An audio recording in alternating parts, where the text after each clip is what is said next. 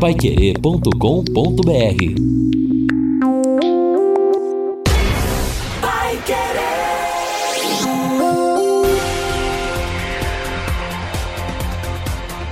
No ar. Pai Querer Rádio Opinião. Mais uma realização do jornalismo Pai Querer.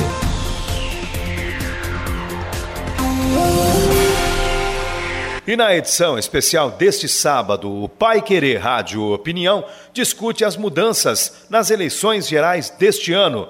Presenças dos advogados Arthur Lustosa Strozzi e Nilson Paulo da Silva. JB Faria. Nós vamos falar hoje de um evento fantástico, importante, importantíssimo para todo o país, porque vamos ter eleições gerais e esse será o assunto do nosso Pai Querer Rádio Opinião especial de hoje. Lino Ramos, tudo bem, seu Lino? Olá, JB, bom dia a todos. E olha como é impressionante, né? Parece que foi ontem que nós falávamos da última eleição. E agora, então, com menos de três meses aí para o pleito, a tendência é que a gente sinta que o tempo passe ainda mais rápido, especialmente com as datas. A gente vai falar também aqui, as convenções partidárias começam neste mês. E aí o bicho vai pegar. É verdade. Bom, e nós estamos né, num período é, muito até complicado, poderíamos dizer, em razão da situação do que está acontecendo.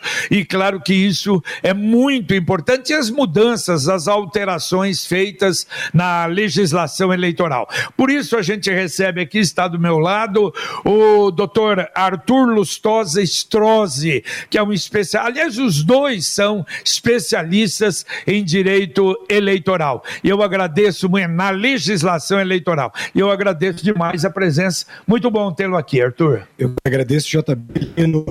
Eu sou muito feliz de estar aqui nesta manhã de sábado para uma questão tão importante para a nossa sociedade que está por vir. Né? A gente já tem já várias movimentações no período, no período pré-campanha e tenho certeza que será um debate muito interessante na manhã de hoje. Perfeito. Obrigado. Doutor Nilson Paulo da Silva está sempre conosco, sempre que a gente tem alguma dúvida, o Lino recorre ao, ao Nilson. Muito obrigado, Nilson, pela presença aqui. Eu que agradeço a oportunidade, JB, Lino, meu amigo doutor Arthur, meu colega também da academia, não é? E olha, JB, primeiro, é, parabenizar a Rádio Pai Querer por esta incrível atuação de prestação de serviço. Porque falar de campanha eleitoral é uma prestação de serviço, porque movimenta toda a sociedade, movimenta o eleitor, tem paixões, mas precisa também ter muita razão. E parabéns pela Pai Querer por esse trabalho. Muito bem, muito obrigado. Bom, uh, uh, lembrando, olha, alguma dúvida que tiver, nós temos uma série, uma série muito grande de questões para colocar. Mas se alguma dúvida, através do 3325 2555 a Luciana está lá recebendo, não é, seu, seu telefonema, ou através do WhatsApp, o WhatsApp da Pai Querer, 999941110. Mas antes, o Arthur até, eu não conheci o Arthur, eu soube que é de Biporã, mas é um jovem, eu... você tem quantos anos, Arthur? Eu tenho 27 anos. 27 anos! Aliás, eu, eu agradeço muito até pela, pela indicação, doutor Alberto de Paula Machado, que é um grande amigo, extraordinário advogado. Falei, indicação do Alberto, a gente tá tranquilo, sabe que tem, né, que vem aqui alguém de competência. Me fala, você é londrinense ou é biporanense? Eu nasci em Londrina, mas sempre fui criado em Biporã, então meu coração é de Biporã, mas estudei aqui no ensino médio, fiz faculdade aqui, o mestrado aqui, enfim, e a indicação do doutor Alberto me traz uma responsabilidade muito grande, exatamente pelo nome dele, gostaria de mandar um abraço para ele. Não, olha só como é que são as coisas. Eu fiquei conhecendo o doutor Alberto amigo do doutor Alberto através do Adir Sebastião Ferreira, que eu considerava, puxa vida, era meu irmão. E não é, imagine então o, o nível né? Que o Adílio ainda falava assim: olha, JB, você vai ficar tranquilo porque ele é melhor do que eu. eu falei, meu Deus do céu. Mas é, isso é muito, muito agradável. E você fez direito aqui? Fiz direito na PUC, aqui na em Londrina. PUC exactly. Fiz especialização em Direito é, da Filosofia Política e Jurídica pela Universidade Estadual de Londrina, concomitante ao mestrado em Direito Negocial, em que basicamente eu trabalhei a filosofia política junto com algumas questões é, eu do direito senti ali, apaixonado pela política. Muito, muito, né? É eu mesmo, gosto sempre de uma frase que, na verdade, é imputada a Maquiavel, Maquiavel, que é o nosso pai da ciência política, apesar das discussões acadêmicas, que fala que o mundo da política não leva aos céus, mas a sua ausência é o pior dos infernos. Eu levo isso sempre para minha vida porque eu sou um apaixonado pela política acima de tudo. Tá certo. O Nilson já tem um pouquinho mais de idade, né, Nilson? Mas ainda assim ele brincava comigo, ah, mais ou menos nós somos da mesma idade. A diferença minha para o Nilson é só de 17 anos. Então não precisa dizer nada. O Nilson, você é londrinense, Nilson? Eu sou apucaranense, Apucaranense. JB, nascido em Apucarana, já estou a Londrina há 40 anos. E olha, já estou fazendo, participando de processos eleitorais mais do que o Arthur tem de idade, né? Este ano eu estou completando 30 anos de atuação dentro é, de campanhas eleitorais, Ah, acompanhando você chegou, o você já sistema. foi, você foi advogado de partido. Já fui advogado de partido e tal. Minha primeira campanha foi em 1992, portanto, eu vi muitas mudanças aí, e a temática hoje a gente falar um pouquinho sobre as mudanças eleitorais, né? E como se tem alterações na legislação eleitoral. Ano ímpar, ano de novidade. Ano par, ano de eleição. Então, nós temos ah, é, uma mudança incrível. Até porque, JB e Lino, a única, a, a única situação mais interessante é o direito eleitoral. Porque quem faz a lei é o finalista da lei, é o destinatário da lei. Que aquele que vai receber a lei, ele faz a lei. Então, o, o deputado Exato. é candidato e tal. Então, o legislador também é o destinatário da lei. E o que acontece? De- passou uma eleição, vamos fazer aqui um ajuste. Ou para o bem, ou para o mal. Deu Norma- certo, não deu. normalmente deu é errado, benefício, né? Passou uma, passou uma eleição, vamos mudar a lei. E Tá assim tem certo. acontecido. Agora, olha, eu queria até, Lino, se me permite, colocar para vocês dois para começar. Eh, Nós estamos falando de tantas mudanças. Na opinião, eu não sei se seria a mesma ou há uma diferença. Para vocês, qual foi a mais impactante, a mais significativa mudança para a eleição desse ano? Olha, para a eleição deste ano, acho que você acertar, Arthur, a questão das eh, coligações partidárias foi uma decisão que já vinha sendo eh, desenhada há muito, muitos anos, embora a questão da coligação e também da federação não seja uma novidade exclusiva de 2022, porque ela já foi testada em 2020, mas em 2022 nós temos coligação para a eleição majoritária e não temos coligação para a eleição proporcional. Então, os partidos na eleição proporcional eles vão de forma isolada. Cada partido vai sozinho. No Brasil, ainda se dá muita ênfase ao partido na norma, embora o eleitor dê mais ênfase ao candidato e não ao partido. Mas a lei a norma ainda privilegia muito o partido. E a federação, que é uma novidade, né? Então, em 2020 foi testado. Não tem coligação em 2020. O que é que o legislador fez, o destinatário da norma? Vamos criar a federação. E aí, E criou, uma, e aí criou uma coligação para a eleição é, proporcional das eleições gerais. É, penso eu que a, a extinção das coligações nas eleições proporcionais se deu com a emenda constitucional 97 de 2017. Primeira votação, 2020, que implementou o sistema, nós tivemos um boom de candidaturas. Aqui, por exemplo, no município de Londrina, a- aumentaram ali né, o número de candidatos em algo em torno de 160%. Exatamente porque cada voto computado para o partido conta. O professor Nilson acerta muito quando ele diz que, na verdade, o voto ele é computado exatamente para o partido e, claro, que nós temos algumas regras em relação a isso. A extinção das coligações partidárias, na minha opinião eh, pessoal, era algo que já estava sendo construído, é algo positivo para o sistema, e a federação a gente faz uma analogia.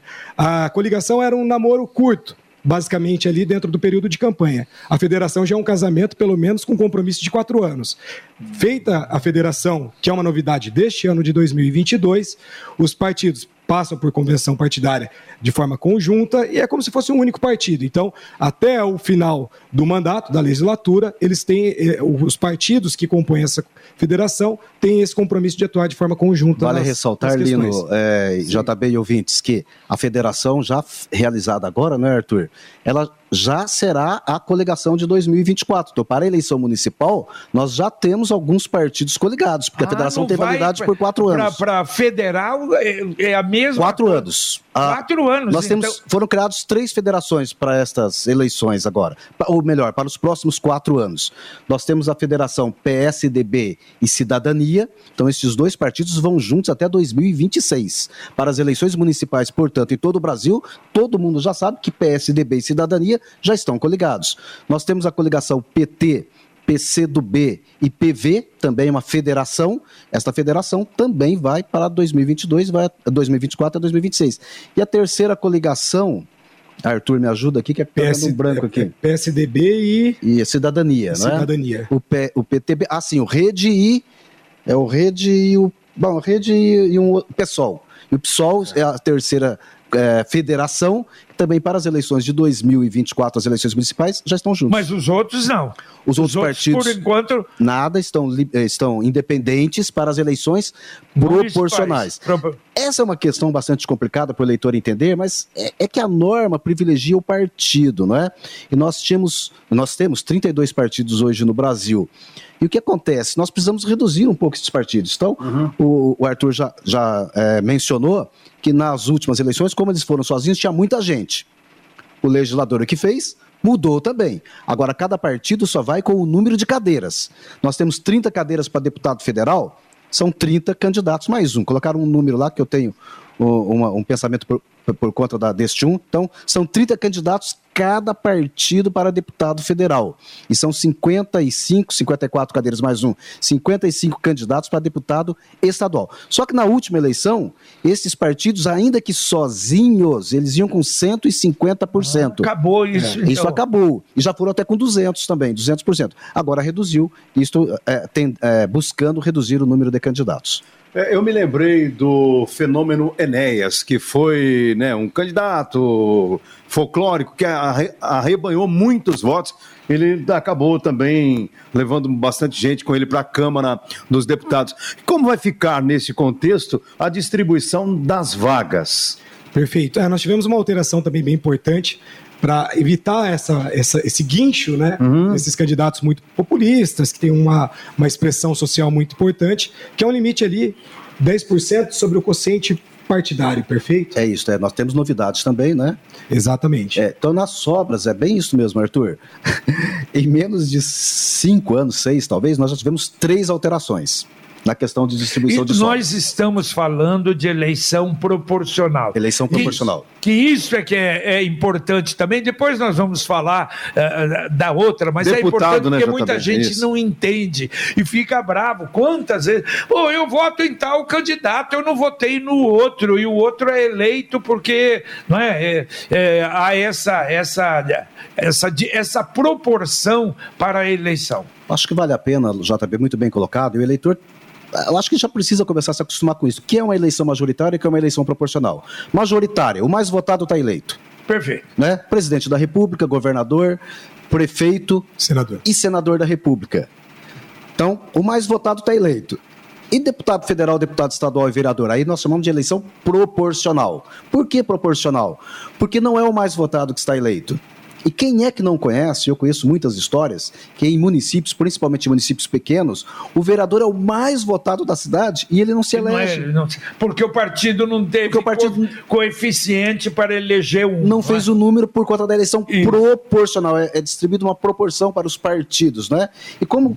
Mas isso pode acontecer até mais agora, porque não tem coligação, não é? Pode acontecer, pode acontecer, não é? é e até é, respondendo a pergunta do Lino, como fica a distribuição das sobras? Então nós tínhamos nas eleições de 2016, é, quem fizesse o quociente eleitoral, então, o que é o quociente eleitoral? Dentro do partido, todo mundo tem que fazer voto, soma aqueles votos e aí você tem um, um, uma totalização. Eu, eu, eu, você pega o número de eleitores que votaram, divide pelo número de cadeiras e você tem um outro número, que é o quociente eleitoral. Então, pensa-se que nas eleições de 2022, o quociente eleitoral para as eleições de deputado federal seja de 200 mil votos.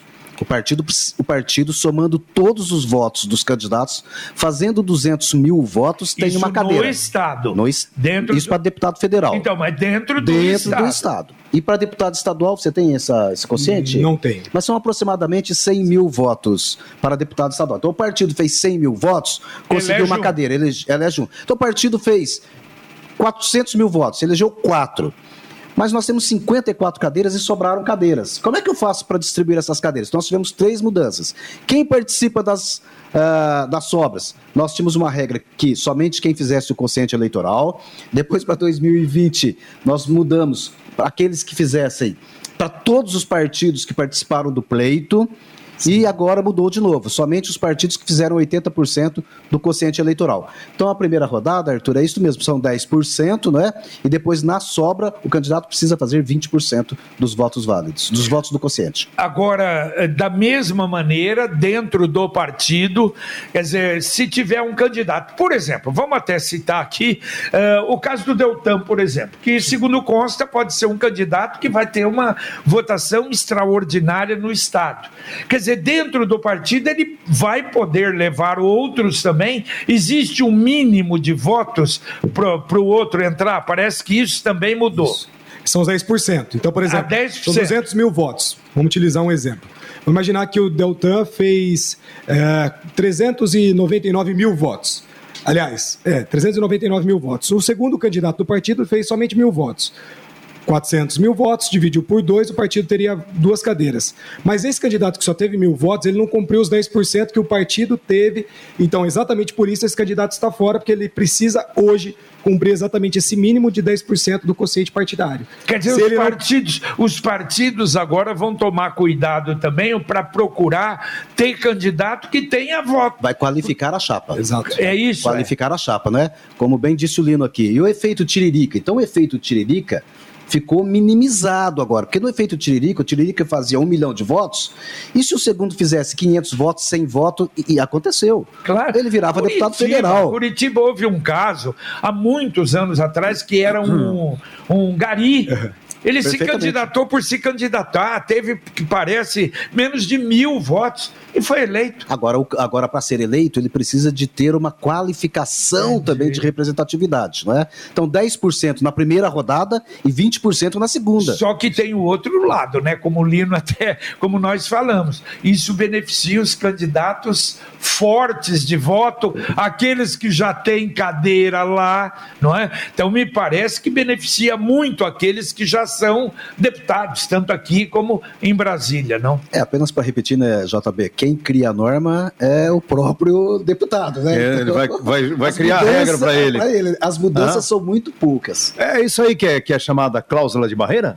Não. Não. Não é isso. A cláusula de barreira, na verdade, é uma porcentagem progressiva que foi instituída dentro dessa emenda constitucional 97 de 2007, que foi conjunta com a extinção das coligações, das, nas coligações nas, nas eleições proporcionais. E a cláusula de barreira é, assim, um requisito de porcentagem dentro do Congresso Nacional que o partido precisa cumprir para ter acesso ao fundo eleitoral e o fundo partidário.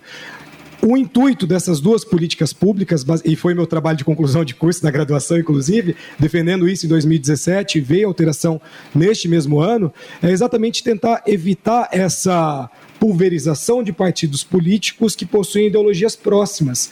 Então, a partir do momento que existe, que aqui no Brasil a gente tem algumas questões é, é, assintomáticas e de esquizofrenia institucional, que, por exemplo, nós temos partidos que possuem dono.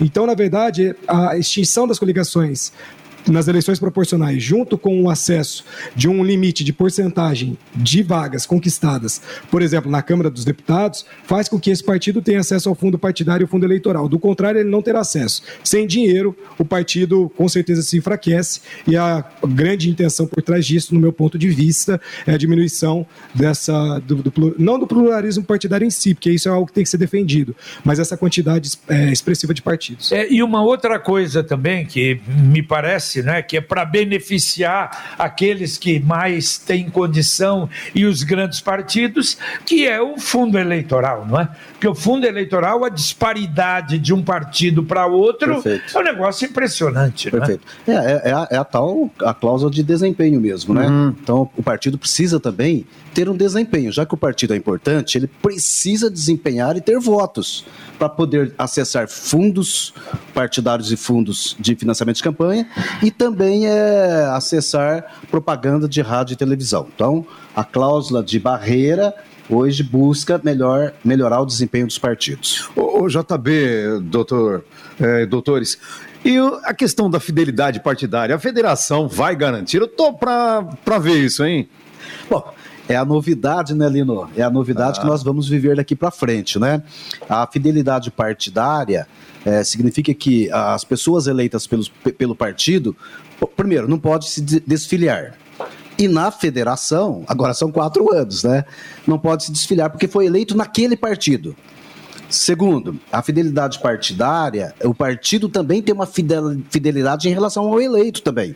Porque o eleito, a pessoa que filia um partido, filia por conta do programa do partido. Isso. De repente o partido muda de programa, então ele autoriza também o eleito a sair, não é? Então você é, é, se elege em um partido, o partido se coliga com outro partido de uma outra ideologia. Isto autoriza o eleito a sair. Então a fidelidade partidária. Você vai virar um balai de gato. É, vamos acompanhar para ver o que é que vai acontecer, é, né? É importante só para eu acrescentar que, claro, a gente fala de fidelidade partidária muito pensando no candidato eleito vinculado à federação. O grande problema é que agora nós temos os partidos entre si coligados, filiados, né? Vamos uhum. dizer assim, no contexto geral, com, de forma conjunta. Se o partido ele rompe com essa federação, que é o compromisso, ele vai ter um bloqueio em relação ao acesso ao fundo partidário. Então, assim, tem algumas sanções em relação a essas questões, exatamente para coibir proibir essa situação de o partido realizar o casamento e divorciar antes desse período de quatro anos. Agora, é, é uma coisa que me parece importante, quer dizer, não, é, não há obrigatoriedade de, de, de criar essa como é que fala? Federação? É, é, Federação. É, não. não há, não há. Por exemplo, o, o, meu partido quer apoiar o partido do Lino ou o candidato de um outro partido a governador. Eu posso apoiar sem estar nessa. Perfeitamente. Mas aí hum. a proporcional não tem nada a ver. Nada a ver. É isso que mudou. Exatamente. A federação serve exclusivamente para a eleição proporcional ah, e a coligação ainda continua para a eleição majoritária. Então, o partido, mesmo que ele não esteja federado com ninguém, eh, coligação não tem mesmo, mas ele pode pode coligar na eleição majoritária. Entendi. O partido, inclusive, JB Lino e ouvintes, e quem está acompanhando as eleições, vai verificar que um partido ele pode estar em um estado apoiando um, part... um, um candidato, candidato? De, um, de, de, um, partido, em outro estado estar apoiando um candidato de um partido contrário àquele partido. Então, as coligações majoritárias, elas acontecem no estado pode acontecer para a presidência da República, mas também é exclusivo para a presidência da República. Uma outra coisa que nós tivemos, acho que já na eleição passada, o problema do, da pré-candidatura. E isso me parece, porque anteriormente já tinha o cidadão, ele, ele pretendia ser candidato, mas só podia começar a propaganda quando se definisse. Hoje não, porque essa pré-candidatura, ah, a propaganda é uma, campanha. Né? é uma campanha. Isso. É uma campanha antecipada. Campanha eleitoral. É campanha Eu me lembro a eleição passada do próprio Bolsonaro e do, do, do Haddad. Haddad, Haddad. Não é? Perfeito. Saíam para todos e hoje também. Quer dizer, uma é. campanha aberta aí, não é? E serve para um balão de ensaio também, né? Mas a legislação autoriza agora, tá certo? certo? A legislação autoriza, ela tem sido alteradas com o tempo. Nós já estamos aí há uma década já com a pré-campanha, não é? Pelo menos, né, Arthur? Certo. É, e você, então, tem uma campanha. Porque, é, JB e ouvintes, a campanha foi reduzida. Nós vamos lembrar, JB. Isso, é isso que eu queria falar de prazos eleitorais. A é campanha é foi reduzida. Hoje a campanha é de 45 dias. A campanha. Se alguém deixar para fazer campanha em 45 dias, está perdido, não é? Então, a, então, o que é que o legislador fez? Autorizou a fazer uma pré-campanha.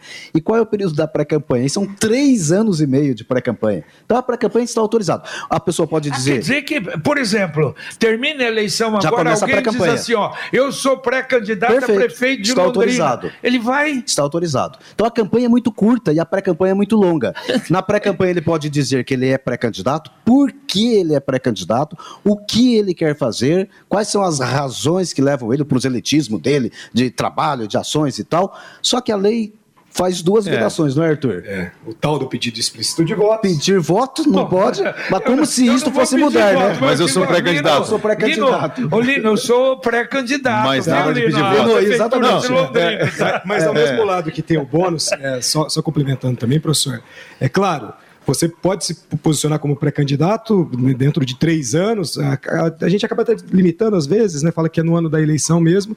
Só que tem um ônus também, porque a partir do momento que você se coloca como pré-candidato, tenha certeza que seus oponentes eleitorais eles vão te fiscalizar exatamente nessa linha tênue. Então, assim, a pré-candidatura, hoje, no contexto principalmente do marketing eleitoral barra político, ela faz muito sentido a partir do momento que é permitido também aquela arrecadação prévia de recursos, que aqui no nosso ano, nesse ano de 2022, começou no dia 15 de maio. Então, a partir do momento de 15 de maio, faz sentido a pessoa se posicionar como pré-candidato exatamente para tentar arrecadar recursos. Vai ter acesso a esse recurso somente quando do deferimento do registro, mas aí já fez a arrecadação exatamente por esse tempo, que desde 2015, né, a lei foi de 2015, uma mini-reforma de 2015, que diminuiu de 90 dias para 45 dias o tempo de campanha e eu não vi nenhuma melhora até hoje. É, a, a gente pode dizer assim, parece que institucionalizou uma situação que os, né, os grandes políticos aí, né, os políticos experientes já faziam. JB, eu me lembrei assim nessa conversa, lá nas antigas, o ex-prefeito Antônio Bellinati, Jaime Lerner concorrendo à reeleição no Paraná. O, o Bellinati recebeu aqui em Londrina o Lerner e ele subiu no palanque e falou: Olha, eu não estou aqui pedindo voto, mas esse é o melhor governador que o Paraná já teve.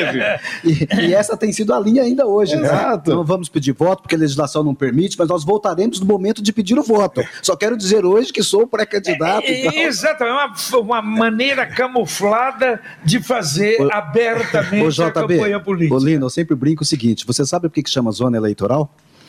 Meu Deus. Justamente pelas situações que vão, vão acontecendo, várias situações. E, né? e- e depois a gente cobra do- da, da, da justiça também. Imagina a justiça eleitoral também, trabalhando com tudo isso. Até o doutor Wellington, o presidente do TRE, esteve conosco nessa semana e a gente questionou, doutor, mas e a lentidão para julgar alguns casos? Pois é. Ele falou: olha, a gente trabalha com o que o legislador nos passa, nós julgamos pelas Obedecer, leis. é, nós somos executores da lei, não Sim. criamos a lei. Você imagina, na- dentro da justiça eleitoral, Lino, o servidor muda- eh, tendo alterações, a cada dois anos ele tem várias alterações. Ele faz curso, ele se prepara e tal, faz a eleição, muda tudo de novo. Então a justiça eleitoral realmente tem muitos tra tem É. E muito trabalho. lembrando que o juiz eleitoral, por exemplo, de Londrina, às vezes ele nem tem, nem esperava ser juiz eleitoral. Eu me lembro há quanto Sim. tempo isso? Alguns juízes não é,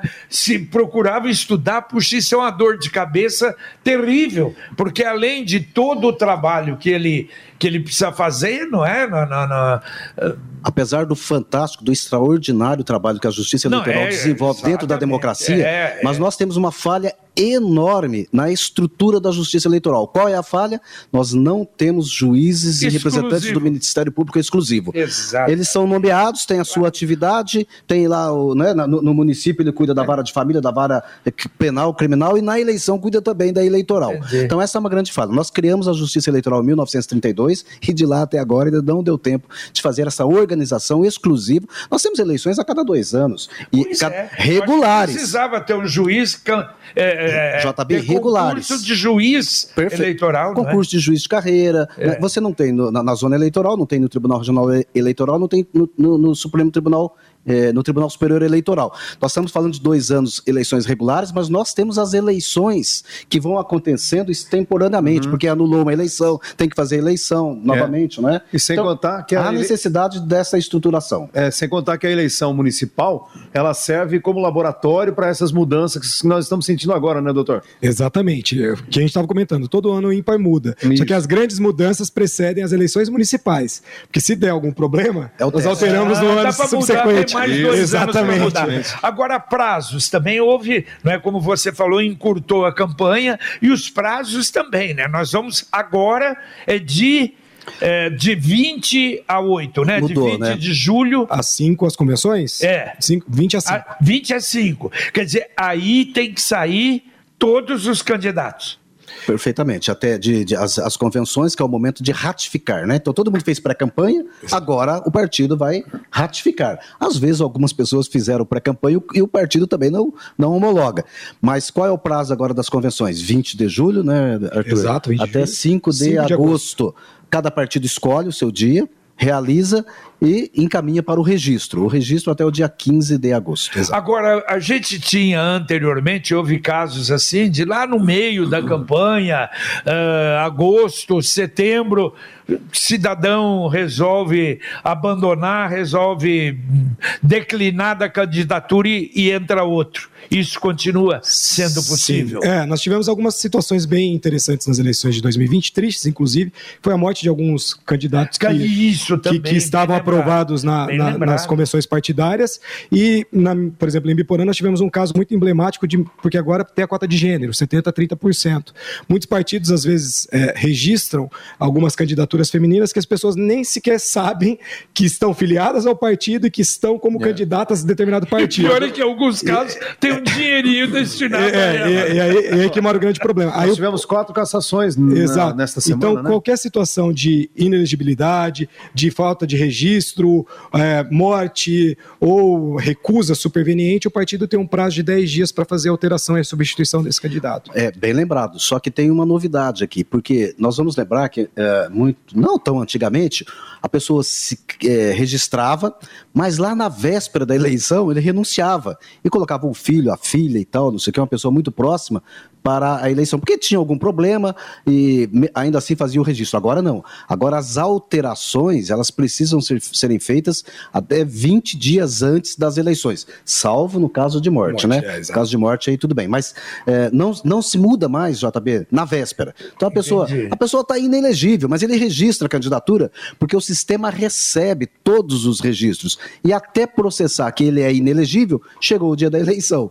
Aí a urna já tem a foto, já tem o nome, não dá mais para trocar, ele sai, mas fica lá o nome dele, a foto dele, mas é outra pessoa que está concorrendo. Ah, mas você falou uma coisa interessante aí, eu me lembrei ainda da, da pré-candidatura, não é? Porque o que você vê, cidadão que é deputado, ou que foi caçado, ou que deixou a política por enquanto, ele diz: Ó, eu sou pré-candidato só para poder aparecer na mídia, uma Perfeito. coisa que a gente tem visto. Exato. Isso normalmente em vários estados brasileiros. É, Eu que né? o diga, hein? As ligações. nós temos- Eu, não, e o tanto de ligação. Ô, Eu sou pré-candidato. Ô, pré-candidato, parabéns. né? É, e aí- bem. legal. Deus te ajude. E aí que é igualdade, né? Não, mas é, de fato é muito, é muito ruim. Agora, uma vez registrado, e ainda que ele seja inelegível, tá bom? Ele vai fazer campanha, ele vai ter direito à rádio e televisão, vai ter direito a acessar, Absurdo, né? inclusive o fundo, Fundo. eh, partidário, o Aí ele pega a financiamento. grana também? Também. Meu Deus. É o tal do subjúdice, né? Daí É, às vezes faz é, eleição campanha para a esposa, para o filho, que está concorrendo a outros cargos, né? junto- Perfeitamente. Então, isso, lamentavelmente, também precisa ser resolvido. E como vai resolver isso? Tem que antecipar o registro. O registro não pode ser faltando 45 dias para a eleição. O registro tem que ser seis meses antes. Aí dá tempo de analisar se a pessoa realmente é elegível, se não é. Aí faz a campanha, recebe o recurso público, que hoje é recurso público, mas normalmente, hoje. Com o prazo apertado, é ainda uma situação bastante complicada. Vocês falaram aí de recursos públicos. Afinal, como isso é distribuído no partido?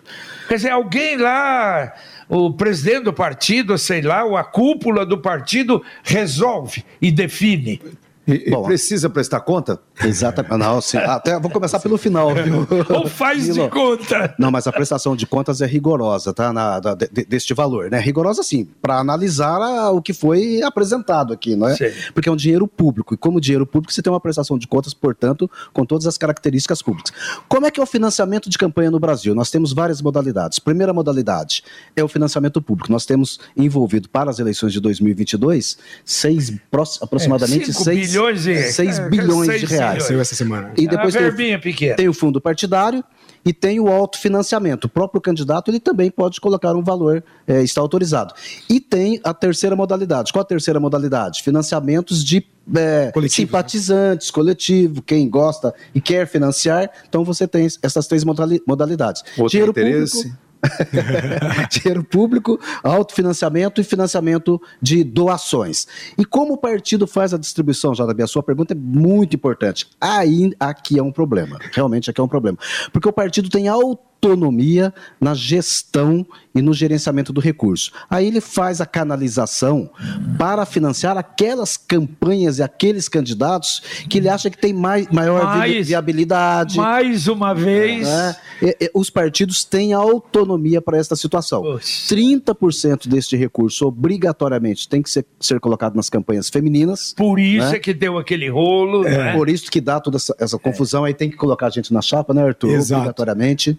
Exato, porque é exatamente aqui é uma crítica que eu faço no contexto geral, claro, cada caso é um caso, mas a democracia intrapartidária, que é essa democracia exatamente de discussão em relação à convenção partidária, distribuição de recursos, a gente fala que na verdade é uma democracia intramuros, com base numa oligarquização, é, em que, claro, o partido vai analisar, via de regra, as candidaturas que são mais positivas e que têm um possível êxito é, mais forte, mas é nítido que existe daí sim aquele grau de hierarquia na mão de determinadas eh, figuras públicas que destinam para que ele bem entenda. Em relação às candidaturas femininas, eu tenho um ponto de crítica muito ferrenha em relação à prestação, desculpa, à distribuição dos valores, porque é claro, nós tivemos em 2017, essa é uma discussão que vem desde 1999, mas é claro que precisaria ter acesso a esse fundo. E agora tem exatamente a ideia do acesso ao fundo, só que nós tivemos uma esquizofrenia nas eleições de 2020, que era a seguinte situação: o- a verba vinha para o partido no diretório estadual e ele poderia destinar essa verba que vinha para as candidaturas femininas para uma só candidatura. Lá, por exemplo, no município de Curitiba. Então, todas as candidatas aqui eh, ficariam sem qualquer acesso a essa verba. Inclusive, nós tivemos aqui no município de Londrina várias repercussões, especificamente em um partido, eh, que as candidatas se mobilizaram para cobrar exatamente esse- o diretório Cadê estadual para chegar a esse dinheiro. É, né? o Supremo Tribunal Federal né, proibiu as doações privadas, né? As pessoas jurídicas não podem mais doar, e aí criou-se esse dinheiro público, né? Que são 5 bilhões. Agora, veja, JB.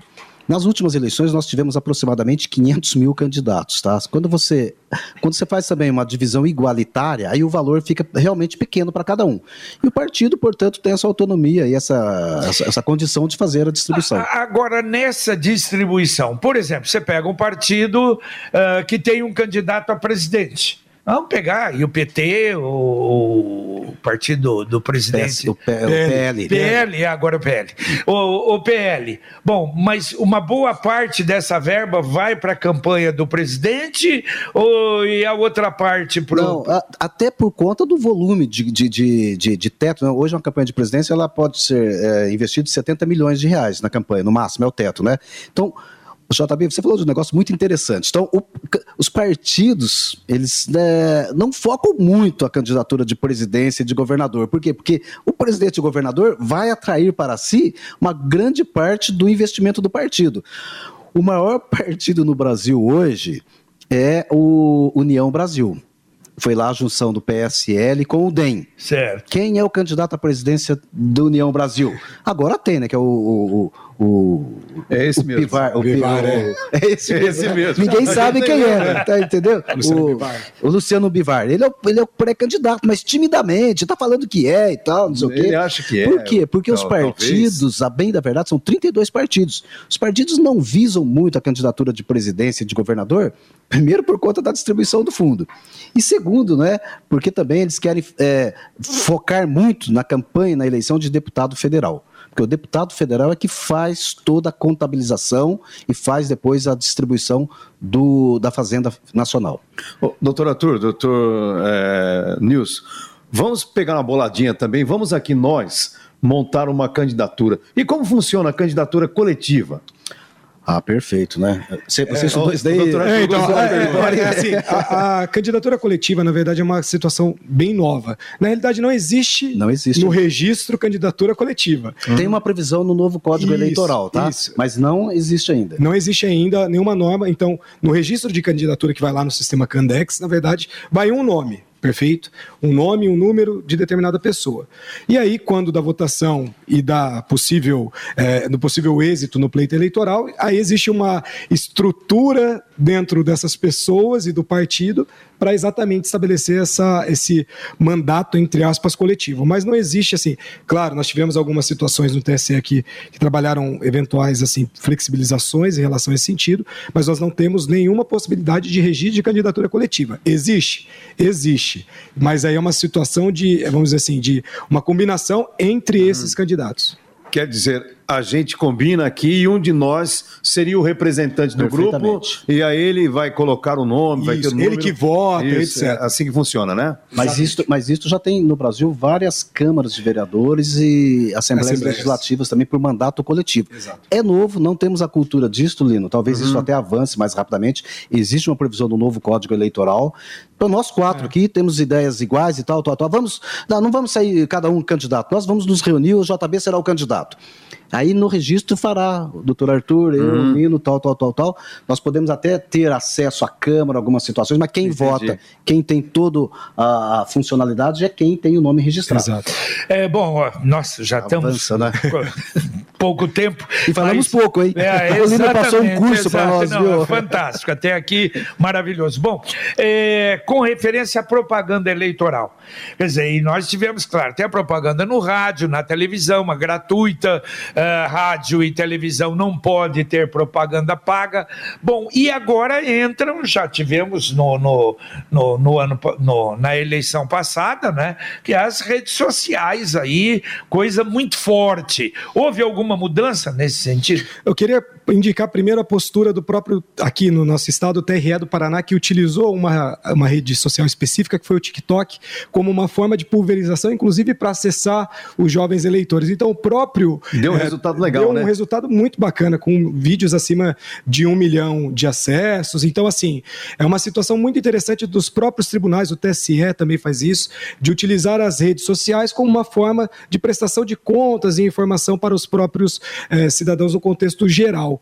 É, é claro, é, o ambiente do, do, das redes sociais não é uma terra sem lei. Perfeito? E, e, é nítido que nós tivemos uma experiência bem interessante, inclusive, aqui de um deputado proveniente, deputado estadual proveniente do estado do Paraná, que utilizou das suas redes sociais no dia das eleições, na, na, no primeiro turno das eleições de 2018, fazendo uma grave acusação em relação a uma possível fraude eleitoral. E ele utilizou uma rede social, que foi a rede social Facebook, para transmitir uma informação falando que se votava no candidato 17 e computava voto para o candidato 13. É, eu fui apurar lá na urna exatamente que foram duas substituições em, um, em, uma, em uma sessão própria, e na verdade é, eu lembro que o, foram mais ou menos 250 votos, o candidato 17 teve lá os 200 e 230, desculpa, 217, 213 votos, e o segundo candidato 13 teve ali por volta de 13, 10 votos. E o segundo e o terceiro mais bem votado foi o Geraldo Alckmin com 5 votos. Esse mesmo deputado foi o deputado eleito mais bem votado dentro dessa sessão que ele falou que existia Olha uma substituição. E esse tipo de ataque, utilizando a rede social, e existia uma discussão muito grande se a rede social era meio de Exatamente. comunicação, se não é. E assim, no nosso ponto de vista, e principalmente no meu ponto de vista, não sei se o doutor Nils concorda comigo, claro que é meio de comunicação, tendo em vista exatamente se tratar do meio mais pulverizado claro, hoje, hoje e mais fácil. Porque às vezes você não tem acesso a tempo de rádio e televisão, porque isso é distribuído com base exatamente numa regra proporcional dentro dos, dos partidos. Mas a rede social, claro, é uma ferramenta maravilhosa. Lógico. Inclusive, nós estamos aqui hoje, né, claro. potencializando a Pai Querer pela rede social. A imagem é na rede social. Na rede social. Então, sem sombra de dúvidas, é sim um veículo de comunicação social, tem o potencial de alcançar o Estado todo em uma eleição, e isto pode ter a gravidade. Qual que é o grande problema? O TSE não entendia até 2018 como a rede social. E acabou mudando já no caso Francisquini mesmo, né? Ele acabou sendo ali a, a, o, boi de piranha. Mas o candidato, ele tem alguma restrição? Na, na, na... Por exemplo, se utiliza o, o, Bolsonaro, o presidente Bolsonaro se utiliza demais de rede social, de Instagram, de ele Twitter, ele vai poder continuar ou ele vai ter que sair desse eh, perto da eleição? Não, ele pode continuar, pode utilizar. É claro que tem uma situação, principalmente porque isso computa como na prestação de contas também essas despesas. Inclusive teve uma e na pré-campanha também tem muita gente que utiliza a rede social é. na pré-campanha. Teve uma senadora do Mato Grosso, do Selma, Mato Grosso, senadora é Selma, Mato Grosso, Mato Selma Grosso, Mato, Mato Grosso, Grosso é, que ela não ela não contabilizou esses gastos na pré-campanha de rede social e teve mandato cassado exatamente por isso. Então é claro, ele pode utilizar as redes sociais, tem um é, é pode existir um impulsionamento, aquele impulsionamento que a gente diz tá, positivo. então, o e... custo é no impulsionamento. Isso, no impulsionamento. Agora, no normal, não. E tem regra para esse impulsionamento? Tem regra, porque, primeiro, todas as, as empresas que fazem esse funcionamento, é interessante também pontuar isso, porque o TSE, é, nestas eleições, ele instituiu um programa permanente, até interessante, porque era um programa que, na verdade, era temporário barra transitório, mas é o programa permanente de combate à desinformação. E este programa permanente de combate à desinformação conta com um termo de, de cooperação com várias redes sociais parceiras do TSE hoje. Teve só um último problema que foi a relação do, do Telegram, só que o Telegram também anuiu essa, esse compromisso. Então, WhatsApp, Facebook, Instagram, todas essas redes sociais possuem um vínculo com o TSE exatamente dentro de uma ideia de um programa de de um programa permanente de enfrentamento ao combate à desinformação. Então tem esse, essa situação agora também como um fato novo. Então você tem a campanha tradicional sem muitas alterações, né? O Santinho, jornalzinho, tal, sem muitas alterações. Eu acho que grande novidade, o grande desafio sempre daqui para frente é a internet mesmo, né? A, antes da antes da campanha eleitoral você tem uma liberdade enorme, uh, todo mundo pode fazer propaganda. Agora, na campanha eleitoral, o candidato, e isso é muito bacana, ele tem que ter várias redes, inclusive você que aí é pré-candidato a vereador, é importante você ter várias redes. Por quê? Porque todas as redes que ele tiver, ele leva para a campanha. Tudo que ele tem, é, Facebook, Instagram, enfim, é, WhatsApp, TikTok e o etc. Telemarketing ainda vale? Não, telemarketing. Agora a gente tem uma outra instituição também que é uma questão da Lei Geral de Proteção de Dados, né? Então, não sei se algum ouvinte, algum telespectador aqui que também está acompanhando via vídeo, né, se ele recebeu algum WhatsApp de eventual candidato, pré-candidato a deputado, desculpa, a senador, a governador, eu recebi. Eu é, também. Eu então, não. então, assim, eu, eu não conheço. até e, agora. E ele ainda fala assim: espero contar com o seu voto, meu amigo. Não, seu, meu, meu voto, seu voto. Não, então, exatamente Exatamente. Aí que entra tendo situação, porque via de regra isso não pode. Isso não pode. Porque fere a LGPD, que é a Lei Geral de Proteção de Dados. Então não pode. Aí ele manda lá assim: ah, você quer receber as minhas informações? Um para sim, é, dois para não. E aí ele tenta, vamos dizer assim, jogar com uma regra do jogo que não está muito clara ainda, exatamente porque daí se você discordar, supostamente ele não pode comunicar mais nada para você. Mas calma aí, como ele conseguiu acesso a essa minha, essa, esse meu telefone? Com qual forma ele chegou a essa situação? E exatamente dentro desse sentido que a gente precisa ter muito cuidado então, em relação a essa questão. Veja, e, Rapidinho, Nilson. Pois não. Um ex-secretário estadual, eu nunca achava ele para qualquer entrevista. Agora ele me acha todo dia. Todo dia eu recebo mensagem dele. E o duro que eu mudo o número, eu, eu, eu cancelo o número, eu bloqueio, ele vem com outro número. Mas veja só, eu acho que esta é uma novidade que, que vai começar a pegar daqui para frente nessa eleição, que é realmente a proteção de dados, porque o número do seu telefone, o seu endereço, o seu nome é seu, uhum. não é do candidato, não é de ninguém. Para ele chegar até você, e, e ele pode até chegar, mas na primeira vez que ele chegar, vai te perguntar: você quer continuar recebendo? Se você falar não quero, acabou. Não Ou você quero, pode viu? até piorar ainda a situação dele. Olha, além de eu não querer, eu quero saber como você chegou Exatamente. até mim. Aí ele tem que informar como ele chegou, né? Então, a proteção de dados, isso também é uma situação. Como nós vamos sair das, da campanha tradicional, vamos para a internet, o candidato, a, a, o pessoal que trabalha com, com candidatos, precisa cuidar da questão das redes sociais e de fazer o tratamento de dados. É, e na ideia da pré-campanha é muito interessante, porque o candidato ele pode, por exemplo, criar grupos assim com pessoas próximas, vai, sabe, exatamente nessa ideia dos, dos apoiadores, ele pode criar esse grupo, pode fomentar isso. O que é vedado a partir também dessas eleições é aquele impulsionamento em massa com robôs, robôs enfim. E até abri aqui a mensagem do candidato que ele fala assim: para participar, sim, para é, um para sim, dois para não, e ele termina. Agradeço pela sua amizade e confiança. Eu nunca vi ele na vida.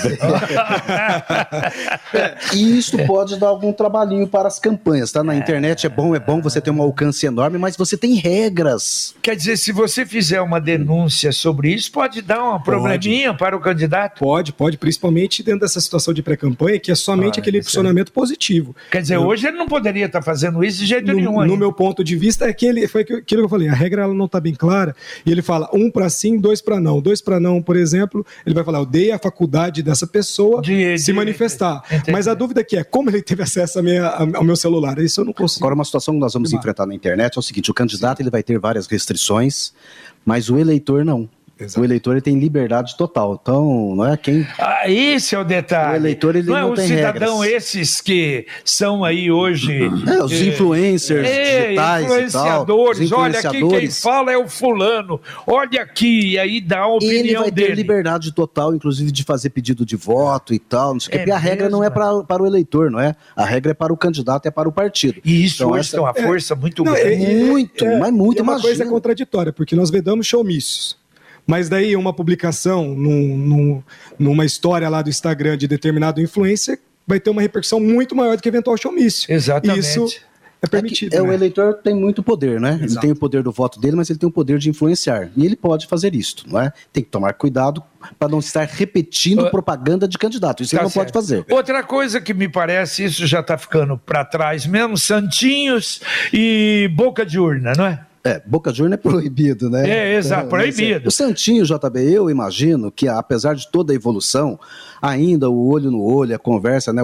A gente costuma dizer que o aplicativo SS, que é sola de sapato, ainda vai funcionar. Vai funcionar. Ainda vai funcionar. E jogar, né? e o cara, alguém é. jogou né, perto é, da. Isso é proibido, porque é um crime ambiental. Eu sei né? que é, mas, mas, mas é, continua tendo. Mas né? veja, o Santinho é, vai funcionar porque, porque essa colinha ele vai poder levar no dia da eleição. Ao contrário do celular, que ele não pode levar no momento da votação. Ele não pode levar o, o Santinho digital, mas ele pode levar o Santinho de papel. Então, o Santinho jornal, a visita, esta ainda é uma campanha tradicional que ainda vai funcionar por um bom tempo. Bom, a, as regras para a campanha aberta, campanha de rua, já estão definidas também? Essas já estão definidas, né? A campanha começa no dia 16 de agosto. A partir do dia 16, o candidato já pode ir para a rua, já pode colocar o seu time na rua, pedir voto, distribuir material, ir à feira livre, e enfim. A partir então, do 16 dia, de agosto. 16 de agosto até o dia 1 de outubro. 1 de Perfeito. Outubro. É, só algumas datas, acho que é importante. Então, dia 20 de julho até 5 convenções partidárias, registros de candidaturas, último dia, dia 15. Dia 16 então, nós temos o início exatamente da, da, da, campanha, rádio e televisão 26 de agosto até 29 de setembro, e a campanha em si até a véspera das eleições. E a internet, e uma coisa, é. e a internet que é interessante, ó, é bom na, na pré-campanha, é bom na campanha tudo acaba na véspera. Rádio e televisão é. acaba na antivéspera, comício acaba, mas a internet no dia da eleição fica no ar. Fica no ar, exatamente. Nós já estamos em cima da hora, lembrando que uh, permanece aquela diminuição, não é mais uma hora de horário político gratuito, meia hora ah, no rádio e na televisão, isso ajuda também, porque o tempo era muito maior. São, são 35 dias de campanha de rádio e televisão, isso. começa no dia 26 de agosto, isso. não é? O, o doutor Arthur é membro da Comissão de Direito Eleitoral e Político da OAB. O Nilson também? Não, nesse não. momento não. não. Vocês vão estar. Tem, tem, que visitar. Uma pergunta, uma pergunta pública. Vocês vão estar trabalhando na eleição? É, hoje eu estou muito focado na, na, na academia, realmente, né? Precisando voltar para o meu doutorado, terminar essa, essa situação e tal. Porque eu, eu gostaria de convidá-los, olha, por esse show. mas que, tem ligações, não, né, ali no... Mas viu, Nilson, Nilson e Arthur, por esse show que vocês deram aqui, puxa, se vocês topassem brilhantar a nossa cobertura de eleição, principalmente no dia da eleição, seria maravilhoso. Já também, já pode contar comigo, porque como, como eu estava comentando nos bastidores, é, assim, eu tenho uma paixão muito grande pelo direito eleitoral eleitoral, pelo direito político. Eu não atuo especificamente direto com campanhas ou com candidatos, porque eu fui bolsista dentro do mestrado da UEL e é uma forma de eu retribuir, no meu ponto de vista, para a sociedade, Puxa o vida. tanto que a sociedade é, retribuiu ali dentro da, do programa de bolsa e financiamento dentro do meu mestrado. E além disso, eu falo aqui publicamente em nome tanto da Comissão de Direito Eleitoral aqui de Londrina quanto de Curitiba, é, nós nos colocamos à disposição. É, eu queria também já parabenizar pela atitude da Pai Querer exatamente de promover esse debate público dentro da sociedade civil algo extremamente importante e a OAB se coloca à disposição da sociedade também através de alguns aplicativos. Nós temos o aplicativo Voto Legal, que é exatamente um sistema em que você, o, o, cidadão pode encaminhar fotos, vídeos de possíveis irregularidades. Tem o Comitê 9840, que é para exatamente coibir aquelas práticas, por exemplo, compra de votos, etc. E agora, na data de ontem, nós tivemos a segunda reunião ordinária da Comissão de Direito Eleitoral do Estado e tem uma informação muito bacana e eu queria prestar aqui para vocês. que no próximo dia 18, junto com o presidente atual do TSE, a OAB do Paraná pelo visto, será a única OAB é, no nível nacional que fará um programa à parte para o combate à desinformação. Então, dentro dessa situação, nós estamos à disposição da sociedade e da Pai Querer também. Então, Muito obrigado. Olha, ontem a gente conversava com o professor Edmilson Vicente Leite, que é um né, é fantástico, vai estar conosco Sim. também. Então, nós vamos ter. E não apenas no dia, viu, JB? Pode é. contar com a não, gente vamos aqui contar, o tempo todo, né, para trazer sempre a boa informação. E parabéns mais uma vez pelo extraordinário extraordinário trabalho de prestação de serviço que a Pai Querer realiza. Valeu, Nilson. Muito obrigado pela sua presença aqui. Foi muito bom. Doutor Arthur, foi um prazer conhecê-lo. Muito obrigado. Prazer foi todo meu, JB. Prazer conhecê-lo pessoalmente. Lino também, um grande prazer. Obrigado. E muita honra de estar aqui, Sempre, estar né? aqui junto com o meu professor, enfim. Obrigado, JB, pelo convite, Lino, e parabéns aí pelo trabalho. Valeu, Lino Ramos. Você acompanhou a reapresentação do Pai Querer Rádio Opinião, especial deste sábado, discutindo as mudanças nas eleições gerais deste ano. Continue na Pai Querer. Paiquerê.com.br